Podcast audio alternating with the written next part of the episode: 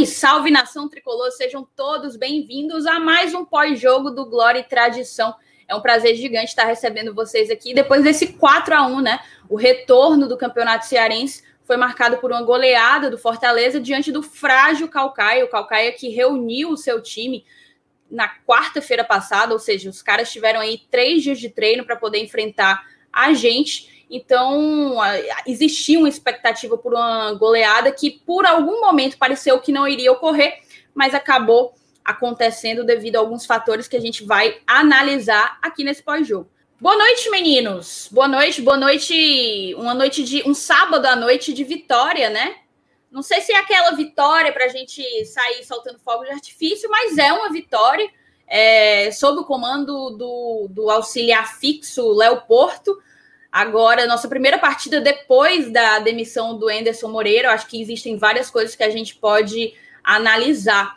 Fala aí, Felipe, tudo bem? Fala aí, sempre uma honra estar aqui presente com vocês, hoje com você, nosso querido amigo, amigo MR. Pois é, né? Uma partida dessa que nós tivemos o nosso treinador interino, o nosso treinador é, fixo, né? Treinador auxiliar fixo, Léo Porto, comandando a equipe do Fortaleza. E se eu posso adiantar já alguma coisa nesse primeiro comentário, é que meio que parece que não mudou muito o que já vinha sendo mostrado, né? Ele preferiu adotar uma postura que já estava sendo já, já estava vindo acontecendo, não fez muitas mudanças.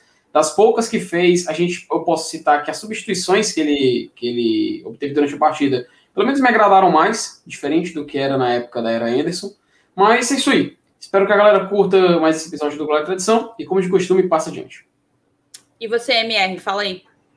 Fala, Thaís, Felipe, todo mundo que está aqui acompanhando a gente assim, é um jogo é, é muito ingrato, né, para quem vai analisar, né, porque é, é, um jogo que não oferece muita análise concreta, né, tudo que você queira comentar sempre tem um porém, né, assim, fazer, fazer grandes afirmações ou ter grandes interpretações sobre um jogo como esse, que é praticamente um jogo treino, né, você vê, inclusive, a intensidade, né, assim, sinceramente, para mim, assim, o, o, o são poucos pontos assim para se destacar que você conseguiria mensurar como algo que valesse para uma análise da temporada, sabe? Mas a gente vai aprofundar um pouco mais para frente. Mas assim, apesar de ser é, um, um, momento especial do adversário de hoje, que no caso foi o Calcaia, queria dedicar aqui o nosso programa ao atacante Wendel, né? Que acabou fazendo o gol do Calcaia de pênalti. E ali, a gente já viu na comemoração ele chorando bastante mas na entrevista ali no, no, finalzinho do primeiro tempo, realmente foi um momento muito emocionante, né? Ele que perdeu é, o pai, é, uma das vítimas aí, dessas 400 mil vítimas aí da Covid-19 no Brasil, né? Então, um abraço aí pro Anderson, pro, pro, pro Anderson, ah, vale minha Nossa Senhora, pro Wendel, né? Um abraço para ele, para toda a família dele, que tá nesse momento tão, tão complicado, né? Mas é isso, vamos lá. Gente, eu queria começar esse pós-jogo falando do, da escalação, né? É... A gente teve uma escalação que não surpreendeu tanto daquilo que vinha sendo colocado em campo pelo Enderson, né? Uma dupla de volantes, Ederson e Jussa, um trio de ataque como o Enderson chegou a testar ali nos seus últimos jogos com o David pela esquerda, o Robson de falso 9 e o Iago Pikachu pela direita. Acho que o que surpreendeu mesmo foi duas coisas. O fato do Wellington nem mais uma vez sequer ter sido relacionado. Ele não foi colocado sequer no banco de reservas e a gente que estava esperando pelo cearense, né?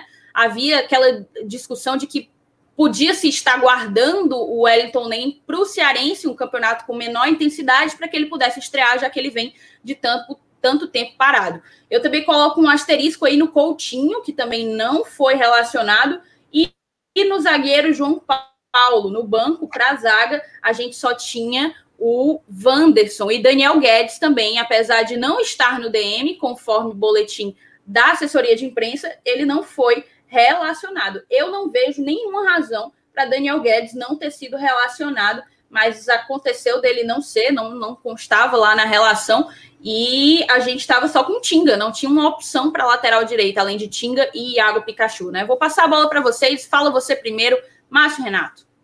Bom, Thaís, assim, tentando fazer uma, uma, uma leitura mais geral do jogo, e aí vai ser realmente uma coisa bem rápida, porque não tem muito o que falar, né? Assim, o jogo, ele, ele foi basicamente um, um, um, treino de ataque contra defesa, né?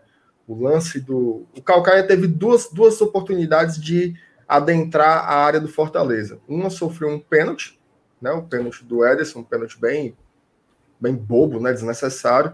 Uma jogada que o cara estava entrando na cabeça da área, não tinha perigo nenhum. E um outro que um, o, o, o Calcaia conseguiu fazer uma das raras trocas de bola é, na, na, na, diagonal ali, entrando na área do Fortaleza, conseguiu um passe para dentro do, do, da área e o, o, o, cara foi chutar, o Benevenuto interceptou, interceptou com o tornozelo. Então, foram duas jogadas do Felipe Alves, ele não fez uma defesa, eu acho que ele agarrou a bola com as mãos uma vez, né, durante o jogo inteiro, uma bola que sobrou. Então foi realmente um, um, um jogo muito chato de se ver, né? Parecia de fato é, um treinamento é, achei interessante, né? Agora mensurar algumas coisas interessantes. Eu acho que o Robson ter jogado ali de forma centralizada foi um teste bacana, né? Você pode dizer assim, ah, mas ele perdeu uma carrada de gols. Perdeu. Mas muitas vezes em jogos como esse, em que os próprios jogadores eles não entram naquela competitividade assim, ao extremo, né? Se você é um jogador de futebol, você não se motiva tanto para fazer um jogo como esse. Você se motiva para fazer um clássico, para fazer um duelo decisivo. Então, é, mesmo assim, eu acho que ele teve uma movimentação interessante, o Robson, né? Ele se posicionou bem na maioria das vezes. É, teve uma tentativa de construção de tabelas ali, um pouco com, mais com o Matheus Vargas, com o David também. É, infelizmente, o Pikachu não estava muito ligado no jogo. Assim, eu acho que desses jogadores ali do setor ofensivo do Fortaleza, ele é o que disparadamente está numa rotação inferior aos demais. Você vê que ele não tem, não tem o mesmo ritmo, não tem a mesma intensidade, mas ele é um jogador muito qualificado. Né? Você vê que quando ele está ali perto da área, ele sempre tenta um passe, um cruzamento, conseguir inclusive dar uma assistência, e talvez por isso ele ainda tenha muitas fichas né, a ser gastas aí pela comissão técnica do Fortaleza, que óbvio que deve passar por uma mudança nos próximos dias. Então, é, o que mais me espanta né, nesse, nesse jogo não é o festival de gols perdidos, não, porque isso daí eu acho que a gente pode ver com uns bons olhos, né? Pelo menos você consegue ver um time que estava tentando, né? Que estava produzindo, que estava atacando. É, o que mais me espanta é que eu esperava que o Léo, né? Assim, o Léo Porto, eu, eu não sei qual foi a liberdade que ele teve para treinar esses dias, né? Depois da saída do antes, ele teve uma semana. É, mas eu esperava que ele fizesse algo um pouco diferente, tá? Eu não vou dizer que o Fortaleza do Léo Porto ele foi o mesmo do Anderson Moreira. Eu acho que ele teve uma característica que o Anderson não tinha, que era pressionar mais a bola. Né? Sempre que o Fortaleza perdia a bola, o Fortaleza tentava, como se diz no, no tatiquês, né? pressionar o portador da bola. Sempre fazia isso diretamente, inclusive no campo do Calcaia. Agora, seria muito ridículo imaginar o contrário. Né? Seria, eu, seria muito ridículo imaginar o contrário. Que o Fortaleza contra um Calcaia recém-montado não fizesse isso. Né? Tal, talvez até o Enderson fizesse, né? Ficasse jogando no seu próprio campo, esperando o Calcaia vir, que seria uma coisa bem patética, pela, pela, com todo respeito, mas pela qualidade mesmo do adversário. Então, esse foi um aspecto importante, assim, a marcação no campo do adversário é né, bem mais alta e sempre tentando recuperar a bola. Agora, minha gente, assim, dois volantes, Jussa e Ederson, é uma decisão que você fica assim, para quê, sabe, cara? Você tendo Luiz Henrique e Crispim no banco de ponta a ponta, né? A gente queria ver uma outra coisa, né? Até estava conversando conversando com um dos nossos padrinhos, que é o Jonab, né? Que é especialista em, em, em, em scouts, né? Em tática. É, esses dias a gente acabou estudando muito né, o, o, Ariel Holan e vendo como os times dele jogam, né, caso ele seja de fato treinador é bom conhecer. E o Holan muitas vezes ele joga com 4-3-3, mas ele não joga com 4-3-3 necessariamente ancorado em dois volantes.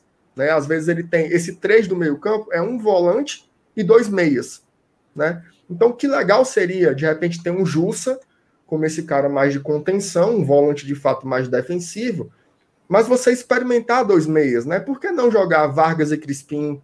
Ou o próprio Vargas e o Felipe, né? Que é um volante, mas que tem muito mais saída. Então, assim, acho que foi que foi chato né, nesse sentido, não ter visto o Léo é, colocar um pouquinho o, o, o, pé na água, né, ali para sentir a temperatura. Eu esperava um pouquinho mais, mas repito, não sei se ele tinha essa liberdade de fazer isso, né? Se tivesse, eu acho que ele perdeu uma boa chance de mostrar um diferencial. É isso, ele não ousou na escalação, né? Ele repetiu que aquilo que vinha sendo praticado. E, e muita gente aqui no chat, Felipe, tá perguntando da questão do Wellington Nem, o nosso padrinho Rodrigo Alencar, ele coloca boa noite a todos. Será que hoje não dava para ver o NEM pelo menos por pelo menos 15 minutos? Não dava porque ele não estava no estádio, né? É, como é que tu avalia isso? O NEM que tem um contrato bastante curto e até hoje assim não se sabe qual é o momento em que ele vai estar tá pronto para jogo, né? Thais, eu até convido quem está no chat, então você mesmo e o MR também ajudar, a lembrar se já faz um mês da contratação dele. Porque se por acaso o contrato dele era aquele de três meses, pelo menos o que a gente conseguiu é, conversar e trazer aqui informações. Bom, um terço disso já foi. E ele nem relacionado para a partida. Ele foi contratado, Felipe, perdão, no dia 22 de março. Né? Então, já está aí em 40 mais... dias, né? Então. Já faz mais de um mês. Ou seja, já, já chegou a quase a metade desse contrato que ele assinou. É. E ele nem entrar em campo entrou. É realmente é uma situação que a gente, quando olha para e vai comparar com, com o que nós temos no nosso plantel, o Wellington nem é aquele ator, aquele ator, perdão, aquele jogador que, quando ele é contratado, a expectativa é de recuperação do jogador. E com essa recuperação, a gente poder utilizar ele nos jogos que vêm pela temporada. A gente tinha a previsão de Campeonato Cearense, é, Copa do Nordeste, ainda tinha jogos da Copa do Brasil, salvo engano, para a gente fazer. Então, era meio que necessário prever e ter esse jogador em campo. Com a Copa do Brasil começando somente em junho, pelo menos a expectativa é essa, é, Fortaleza eliminado da Copa do Nordeste e tendo somente o estadual e esperando o brasileiro para jogar, a gente não vê mais essa urgência em utilizar o Wellington Ney. Talvez, por conta de não ter essa urgência, ele não está sendo relacionado. Talvez ele ainda esteja, sei lá, em recuperação. Talvez seja opção técnica não querer utilizar ele. Mas, poxa, se tivesse condições, hoje teria sido a oportunidade perfeita para a gente ver ele em campo. Pelo menos por uns 10 minutos, e traça ali uns 30, faltando 35 ou 35 minutos do segundo tempo, faltando 15 minutos. Não seria nada demais. Seria uma oportunidade, inclusive. Mas as escolhas do Léo Porto, pelo menos para iniciar o jogo, já me deixaram meio assim. Por exemplo, hoje a gente tinha Ronald e Felipe no banco. Eu, eu queria muito ter visto os dois começando jogando. O Ronald ali um pouco mais à direita, onde ele, onde ele ficou mais à vontade é, em ano de 2020. O Felipe centralizado, que inclusive quando entrou mudou o jogo, só comprovou ainda mais que ele é muito superior ao Ederson, pelo menos na saída de jogo, é uma qualidade que nem se compara. Marcação também. O Felipe, ele tem um. Até eu tive um, uma conversa na, no, na minha conta do Twitter que eu falei que o Felipe ele era muito útil, ele era bom, ele era diferenciado, ele, e isso destacava ele dos demais, e isso fazia ele ser diferente do Ederson, que, poxa, ele nunca deve ser reserva desse time.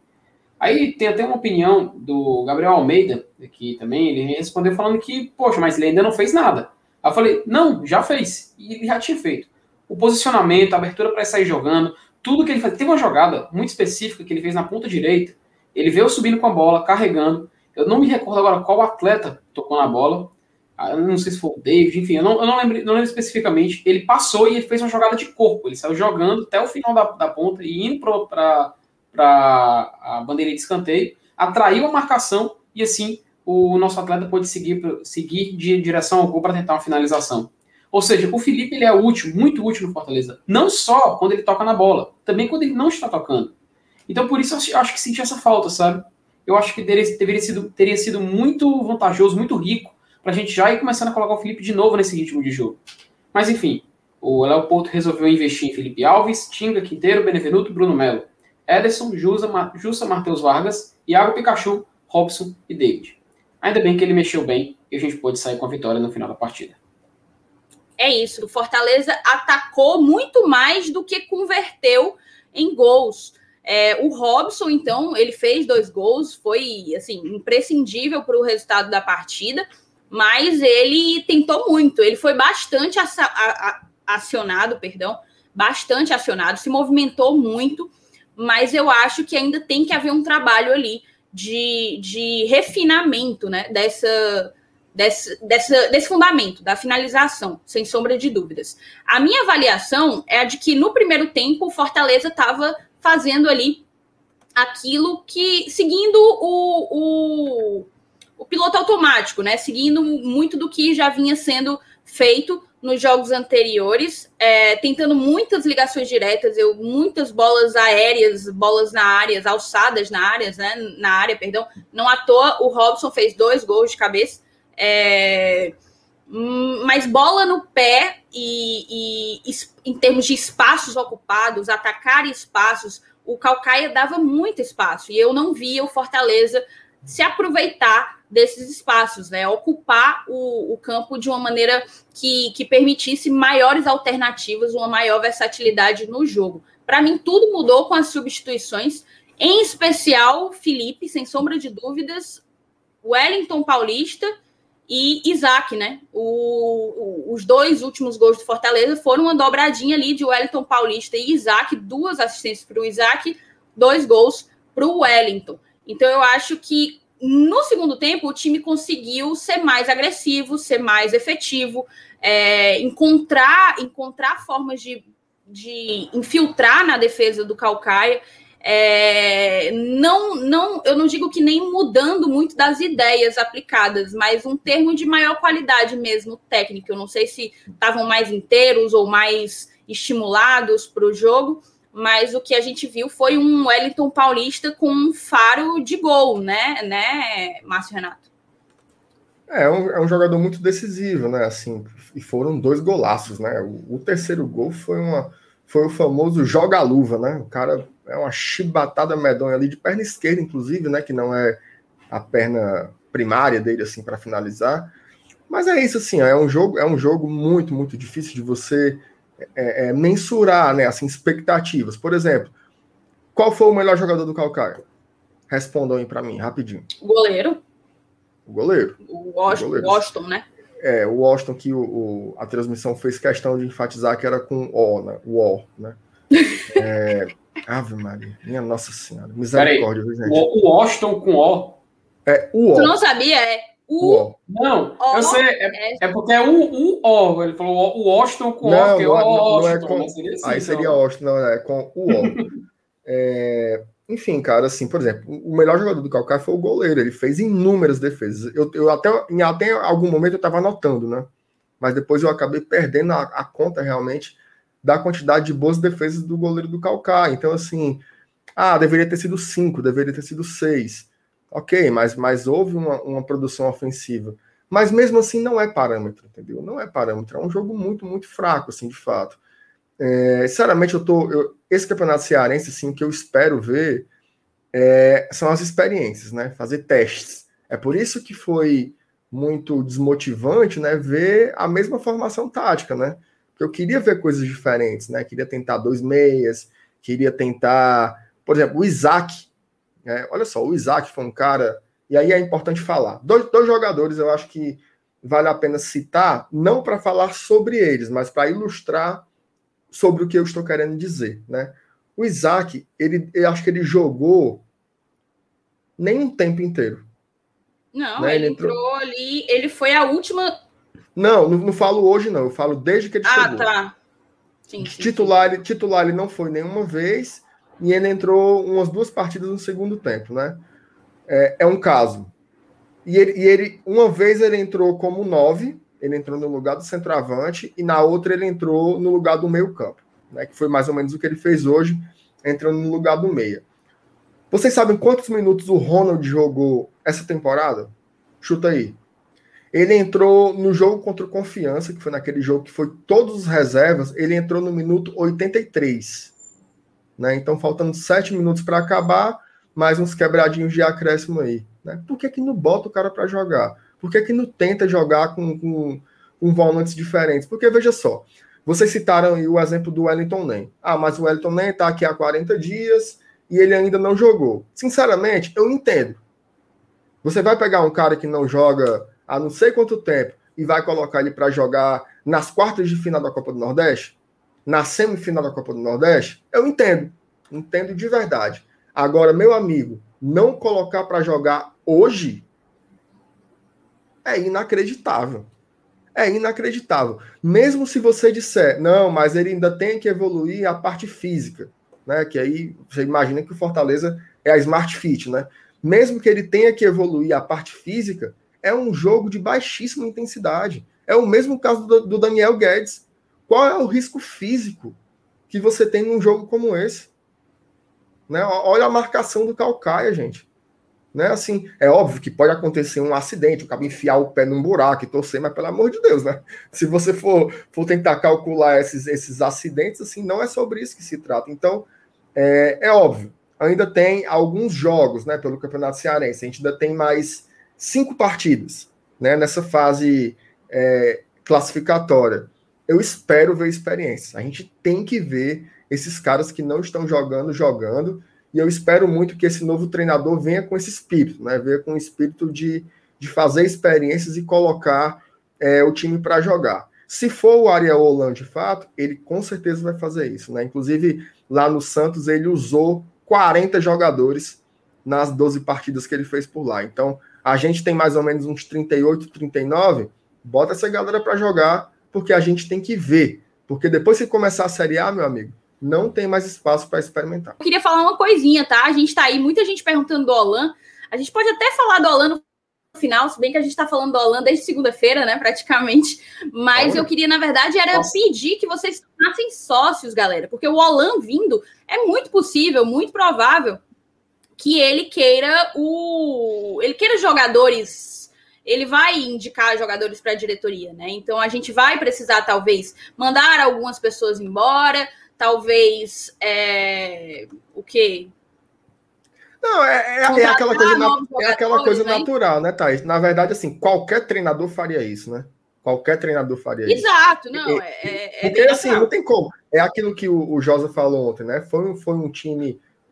Aqui no Fortaleza, os técnicos, eles têm autonomia, né? Então, as contratações passam pelo treinador, eles aprovam pelo perfil que eles demandam. Então, vindo outro e com o perfil que foi anunciado, aí vai ter muita mudança, sim, com certeza. Então, faz o sócio aí, galera. Enfim, vamos continuar aqui, cara. É, falando desse trio de ataque, né? A gente, assim, a gente já relatou o uso da força máxima como algo questionável, né? A gente já analisou o uso da força máxima como algo questionável, porque acaba que não deu minutos para jogadores que estão com pouquíssimos, pouquíssimos minutos. Não entendo essa manutenção da dupla de volantes, é realmente incompreensível, mas existem algumas surpresas, assim, né? Tipo, por exemplo, o desempenho do Benevenuto vem surpreendendo. O que é que tu acha, Felipe? Como é que tu tem avaliado a, as partidas do Benevenuto até aqui no Fortaleza. Pois é, né, Thaís? Enquanto o Tite não chega, né, a gente vai utilizando o Marcelo Benevenuto. É claro, a gente ainda tem a opção, por exemplo, de, do Wanderson, mas todos nós sabemos dos, dos problemas né, do Wanderson, tanto de saída de bola, tanto de marcação, algumas dormidas que ele, que ele do nada dá assim no jogo, uns apagões. Mas, poxa, a gente não pode esquecer que, querendo ou não, tem que ter ele no elenco, né? A gente precisa de jogadores que quando sejam necessários, em jogos, por exemplo, de campeonato cearense, eles possam atuar. Hoje era um jogo justamente para testar outros jogadores. Coloca o Wanderson também, poderia ter colocado hoje para jogar, assim como poxa, o próprio Ronald, como tem mais cedo. Hoje era o jogo perfeito para a gente fazer esses testes. Mas enfim, o Benevenuto, ele tem uma qualidade, pelo menos melhor do que o Wanderson, que é a saída de bola. Tem um pequeno problema que não é que eu diria que fosse um problema, mas o Wanderson, ele tem um jogo aéreo, pelo menos, minha, minha, pelo menos me, me parece isso, de mais qualidade que o Benevenuto. Pelo menos quando ele participa ofensivamente, ele consegue é, chegar com mais perigo. Tanto que ele já, já participou de jogadas de gol no Fortaleza, já utilizando esse atributo. Mas, Thaís, eu queria também lembrar que a gente tem a opção, que não estava hoje no banco, inclusive, do João Paulo. Né? O João Paulo é um jogador que tem muito futuro. E que a gente, poxa, se conseguir desenvolver, a gente pode ter uma dupla João Paulo e Quinteiro. Isso não impede nada. É claro, o Tite, inclusive, publicou nas redes sociais dele que ele estava acompanhando o jogo do Fortaleza contra o Calcaia hoje. Então ele já viu que ele vai ter um certo trabalho, né? A gente não sabe se outras pessoas que talvez venham para o Fortaleza estão assistindo o jogo de hoje. Vamos torcer para que não, se vocês, é que vocês me entendem. Mas, em questão do Benevenuto, a gente torce que, por favor, é, o Fortaleza consiga adaptar os seus, seus zagueiros aos estilos de jogo que o próximo técnico venha. O Leopoldo, infelizmente, preferiu começar o jogo de uma forma mais conservadora, mantendo o que já estava vindo, um padrão. Mas vamos ficar aí na torcida para saber como o Fortaleza vai jogar. Afinal, a gente tem que lembrar que com o Rogério Ceni é inevitável a gente comparar isso, em comparação ao Anderson, a nossa saída de jogo com os zagueiros era mais eficaz. E era mais comum a gente fazer isso. Os zagueiros subindo, pegar a bola e subindo. Poxa, a gente viu isso na Série B 2018, viu isso na Série A 2019, viu isso até certo, até certo ponto na Série A de 2020. E com o Chamusca e com o Anderson, a gente não viu esse tipo de qualidade. O Benevenuto, querendo ou não, ele consegue carregar a bola até o meio campo, só que ele logo busca um passe, então quando ele sobe, ele ainda é muito tímido nesse atributo, e a gente fica meio que na expectativa para saber se, com esses zagueiros que a gente tem no plantel, e nisso eu incluo o Benevenuto, a gente vai conseguir adaptar eles a esse estilo de jogo. Enfim, é, querendo ou não, hoje foi um jogo 4 a 1 um jogo mais tranquilo, não deu para avaliar a questão defensiva de, de marcação, etc. Mas nossos desafios vão só subir, vão, vão só subindo até o final da temporada. Mas, querendo ou não, é bom contar com o Benevenuto aqui no nosso elenco. Mas eu queria falar do Robson, cara. O Robson que teve, sei lá, 20 chances, 20 é exagero, mas vamos dizer, 20 chances, converteu duas, fez dois gols. É, eu queria saber como que, o que é que vocês avaliam que é o grande problema do Robson? Se é uma questão de, de técnica, de fundamento, ou se é uma questão de posicionamento, ele que já jogou pela ponta direita e hoje estava mais centralizado, né, com uma maior movimentação, maior mobilidade ali pelo, pela entrada da área.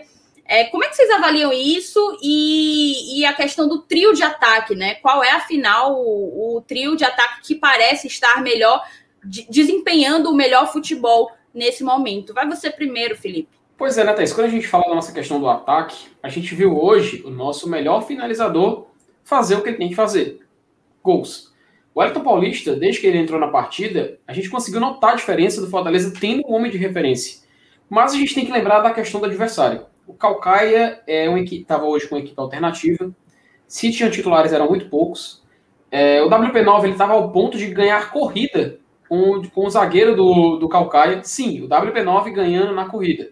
Então a gente já vê que o próprio time adversário é, não era não é um time que a gente pode considerar competitivo, pelo menos nessa questão.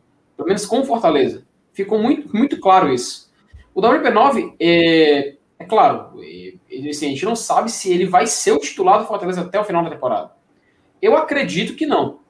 Eu acredito que o Fortaleza ainda vai no mercado.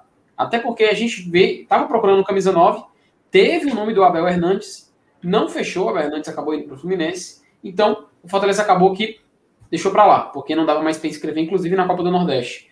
Passou esse tempo, agora o nosso foco é um treinador. A gente tem que lembrar que, independente do nome que venha, independente do técnico que aceite ser, ser treinador do Fortaleza, é, com certeza ele vai pedir contratações. Resta saber se ele vai pedir um novo camisa 9. O Wellington Paulista, a gente tem que lembrar da questão da idade. Salvo engano, ele tem 37 anos. Isso pesa muito. Ele é, não, não é um jogador que vai aguentar uma temporada por muito tempo. Só que ele tem dois anos de contrato pelo Fortaleza. Então a gente tem que utilizar isso de alguma forma. Não vejo nenhum erro do, do Wellington Paulista continuar sendo escalado. Se ele está fazendo gol, se ele está sendo útil, ok. Vamos continuar usando ele e testando ele em tudo que ele pode fazer. E não colocar ele para ficar jogando como ponta direita diversas vezes na partida. Porque, pelo amor de Deus, isso não tem sentido. A gente viu o que aconteceu com o Ederson na época. Ele ficava fazendo isso direto, caindo pela ponta direita, saindo da, da região onde ele tem que estar, que é dentro da área. Então, quando a gente fala em trio de ataque, é, o Iago Pikachu hoje ele deu uma assistência só que ainda assim eu não vejo ele como titular desse time, vejo ele muito útil, vejo ele como utilizável, mas não vejo ele como crucial. O Robson é, hoje fez gols, mostrou que pode ser útil, e sim, ele tem, ele tem esse cacife para ser titular. A gente tem que saber se vai dar para fazer ou não até o final da temporada.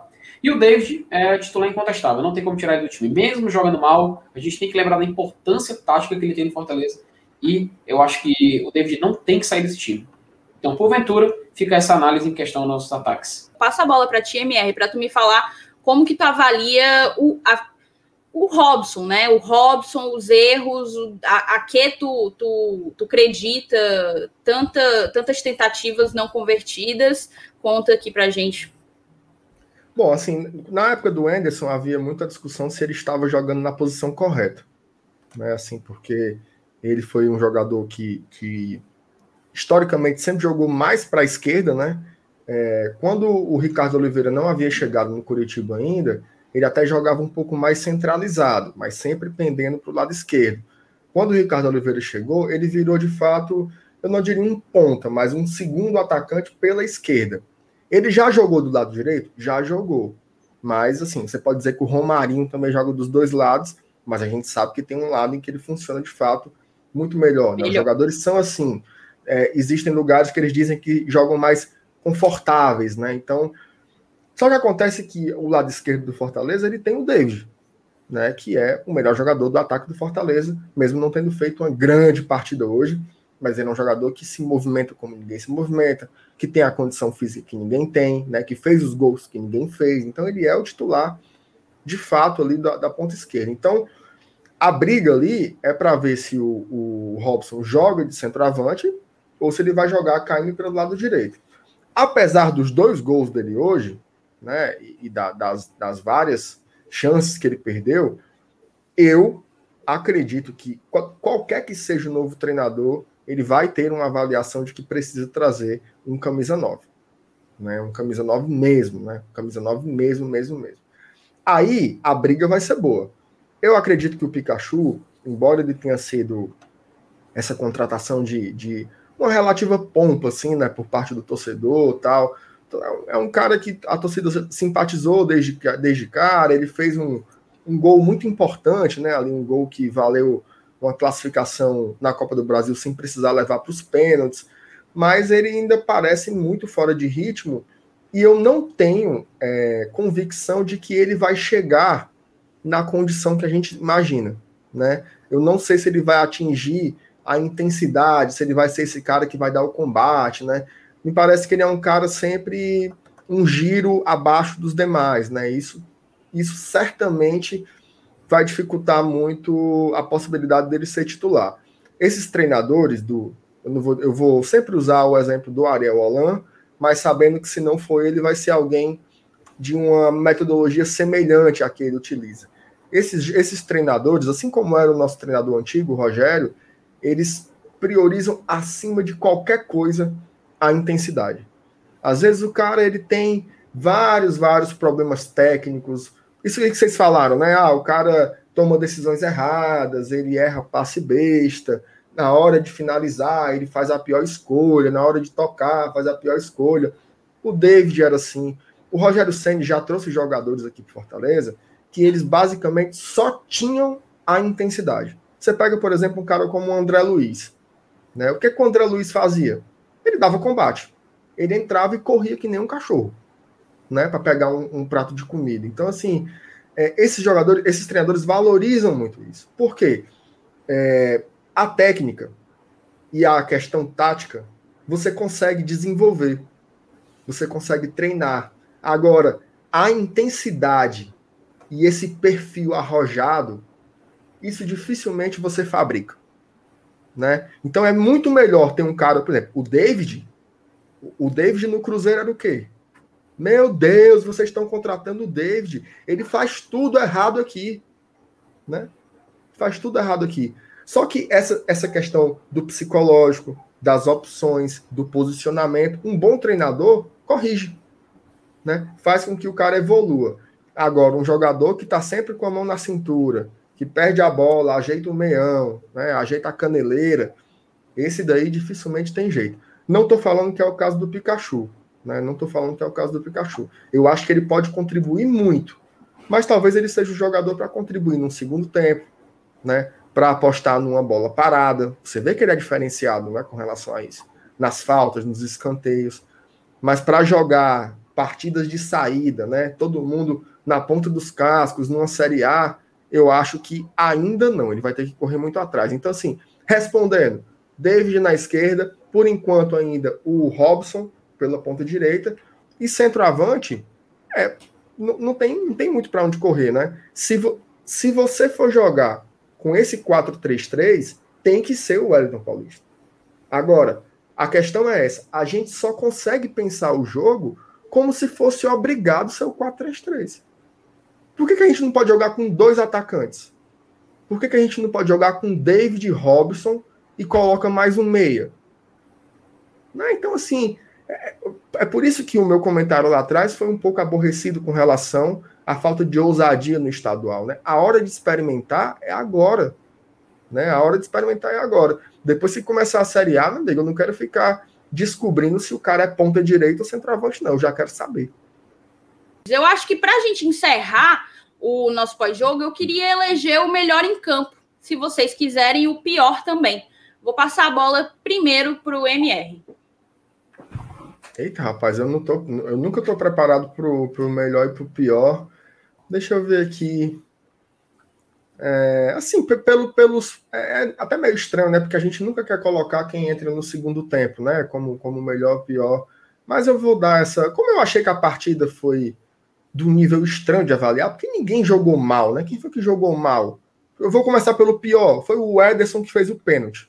Né? Para ter algum critério mais absoluto. Mas melhor, assim, eu, eu acho que eu vou escolher o Wellington Paulista. Eu vou escolher o Wellington Paulista porque eu achei muito legal ele ter entrado com, com a vontade de sempre e ele ter feito dois golaços, assim, golaços que a gente vai ficar é, sempre lembrando. Ah, aquele jogo contra o Calcaia, depois que o Anderson saiu, antes de chegar não sei quem. É, então eu vou, do, vou no WP9 até para dar essa moral para ele aí, que estava um tempinho que não fazia gol. Né? Então, beleza. Então a gente tem Ederson como pior em campo e o Wellington Paulista como melhor em campo. Mas enfim, eu quero a galera do chat colocando o melhor e o pior em campo de cada um e eu vou passar a bola para você, Felipe. Thaís, o MR praticamente adiantou o que eu ia dizer. Só, só, só, só um detalhe. Esse gol do WP9 vai ser naquele nível do gol do Zé do Gol. Você se lembra que ele saiu driblando todo mundo, é, cortou na entrada da área e deu só um toquezinho de cobertura? Pronto. Vai, vai, ser desse jeito. Olha, onde o Felipe foi buscar, meu. Zé vai ser desse jeito, sabe por quê? Porque aquele jogo perdido no Campeonato Cearense, enfim, faz o Copa do Nordeste, aquele jogo perdido que o cara faz um golaço e a gente vai lembrar daquele jogo por causa disso. De mais nada. Ou talvez seja um jogo de transição, quando saiu o Anderson e veio o novo técnico, blá, blá, blá. Mas, enfim, eu acho que é basicamente por isso. E por conta de também ele ter praticamente mudado o jogo. Ele entrou e.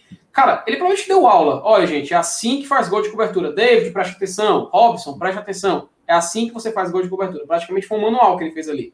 Enfim, é, o WP9 é, merece, merece todo o respeito pela torcida do Fortaleza. E a gente ainda tem que lembrar que ele pode ser muito útil nesse, nesse ano. E quem sabe no ano que vem também, que são dois anos de contrato, né? Enfim, o melhor em campo eu diria que foi o Elton Paulista. E o pior, porque não, para não estender muito, usar o mesmo argumento do meu amigo MR, foi o Ederson.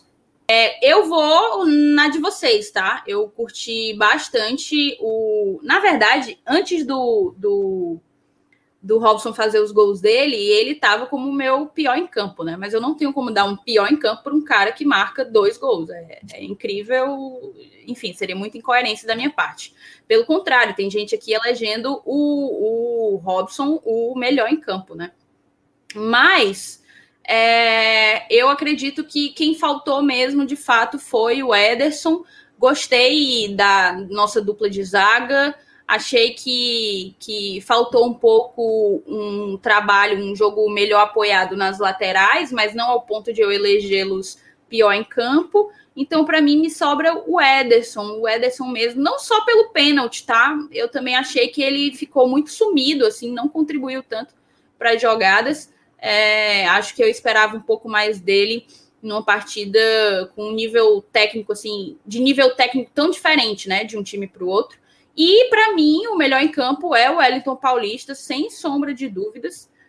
E, e eu digo que talvez a gente esteja encontrando o momento para o Wellington chegar e incendiar. Eu vi o Wellington marcar praticamente dois gols puxando um contra-ataque, né? Ele recebeu ali um passe e ele teve que sair em velocidade, chegar em velocidade de frente para o gol e finalizar, escolhendo o canto que ele queria, no caso do segundo gol, uma, uma cavadinha, né?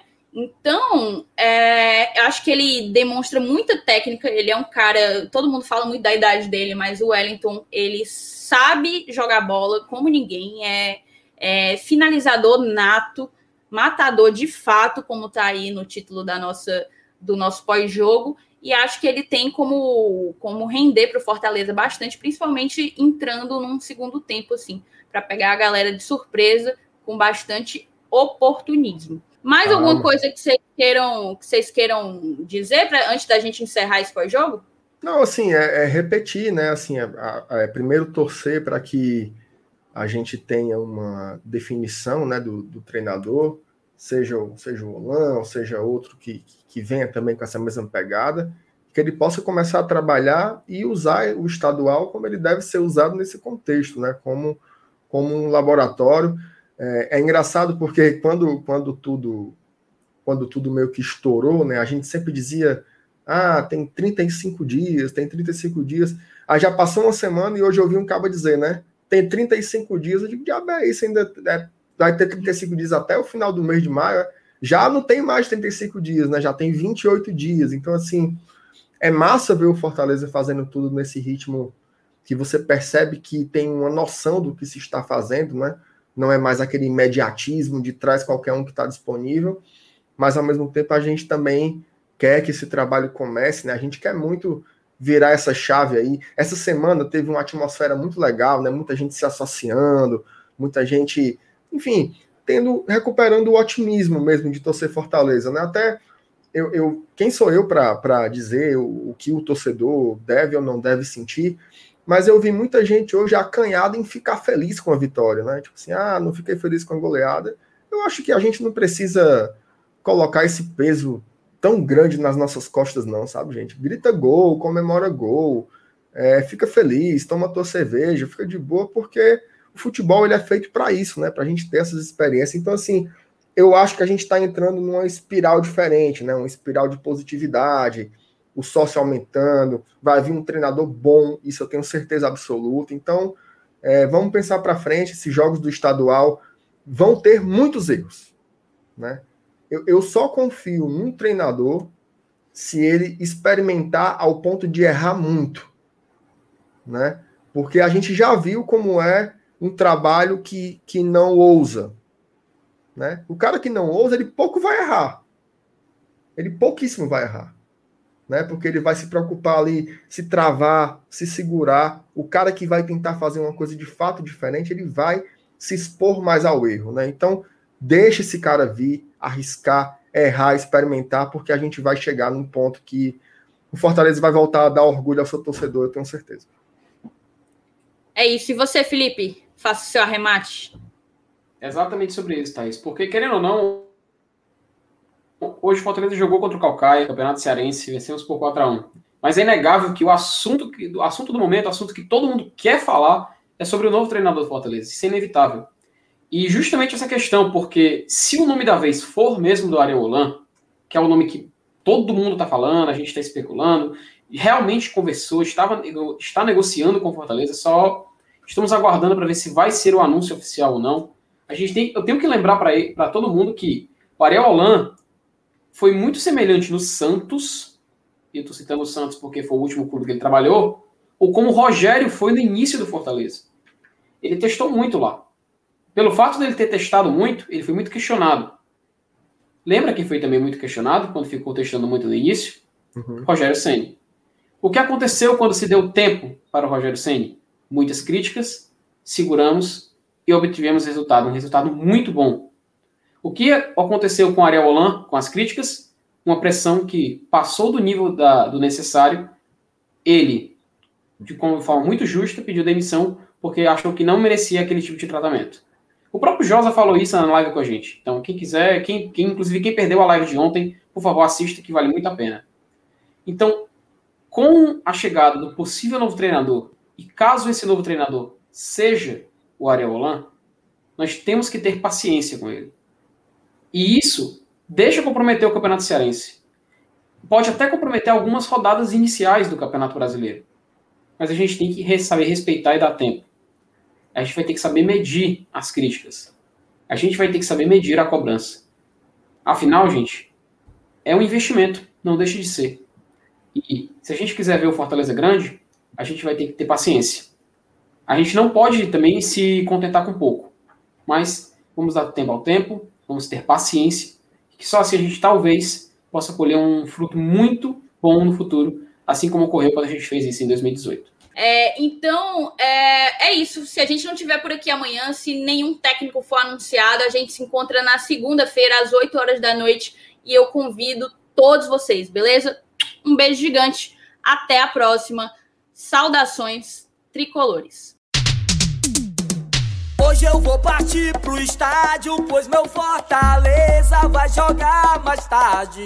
É, vou levar meu bandeirão, camisa do leão e vibrar à vontade. A torcida contagia, passando energia, ela não se cansa. É, e quando o jogo acabar, eu vou feito criança. Tricolou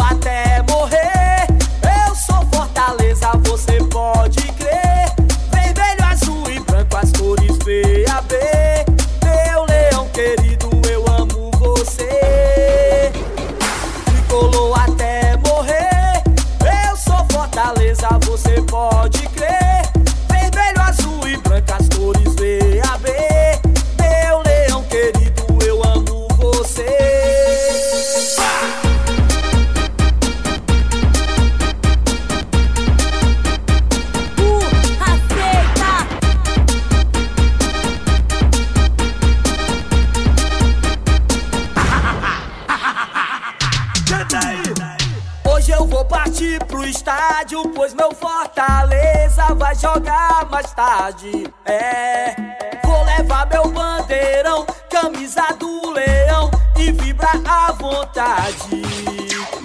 A torcida contagia, passando energia, ela não se cansa. É, e quando o jogo acabar.